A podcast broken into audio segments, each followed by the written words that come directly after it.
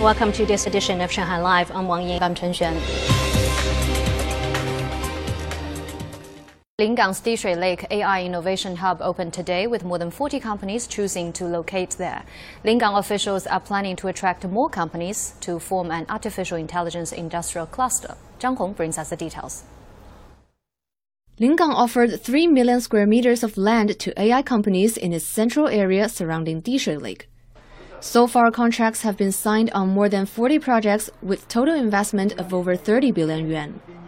The companies specialize in chips, automated driving, robots, and algorithms. We'll have a team of 50 to 100 people here for research and development. Breakthroughs in the metaverse sector will bring many opportunities in different fields. We mainly work on software. There are many other companies that work on hardware or metaverse applications. Lingang will become our essential R&D base in China. We'll explore business in software engineering and electronic engineering. Lingang officials believe it is important to determine real-life applications of AI technology. So they've laid out application scenarios for transportation around Dishui Lake.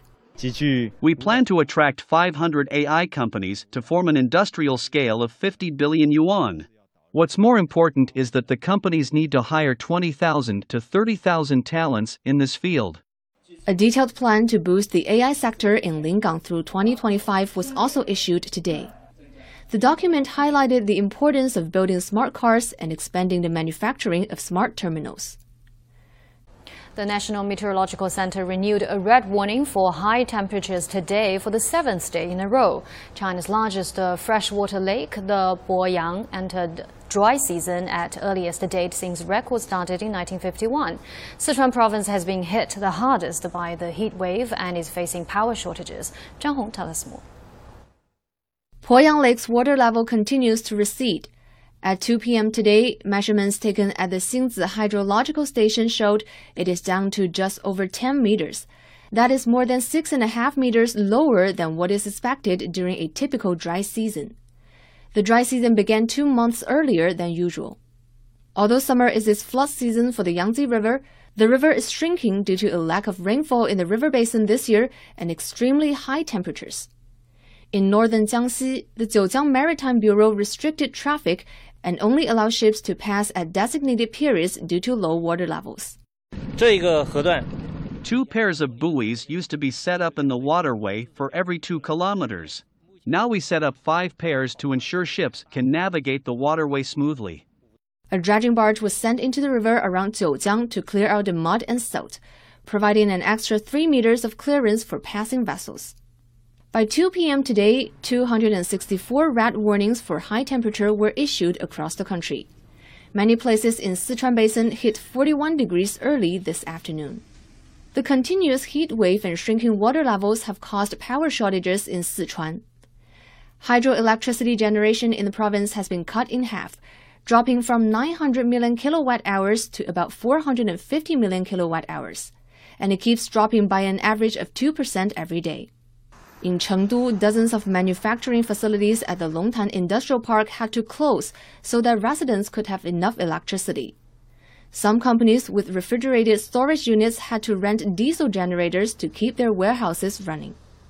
The large LED screen on Chunxi Road in downtown Chengdu has been powered down for two days. Air conditioning temperature in public venues has been set 28 degrees. State Grid Sichuan Electric Power Company is now rationalizing electricity usage and asking other provinces for assistance. Former U.S. Vice President Mike Pence said yesterday he would give due consideration to any formal invitation to testify before the January 6th committee. Zhang Yue has more. Pence has been strategically trying to distance himself from former U.S. President Donald Trump. Their paths diverged on January 6, 2021, when a mob of angry Trump supporters stormed the Capitol in an effort to stop Congress' formal certification of Joe Biden's presidential victory. Trump denounced his vice president for refusing to object or delay the certification. It would be unprecedented in history for a vice president to be summoned to testify on Capitol Hill. But I, as I said, I don't want to prejudge. If there's ever any formal invitation rendered to us, we get a due consideration. The U.S. Congress has held eight public hearings since June. Pence reiterated his call for the U.S. Attorney General to give the American people a full accounting of the reasons for the recent search of Trump's Mar a Lago estate. The American people have a right to know the basis for this. This unprecedented action does demand unprecedented transparency. In Atlanta yesterday, former Trump lawyer Rudy Giuliani appeared before a special grand jury that is charged with investigating attempts to overturn the 2020 presidential election. Giuliani declined to respond to any questions about Trump during the nearly six hour session.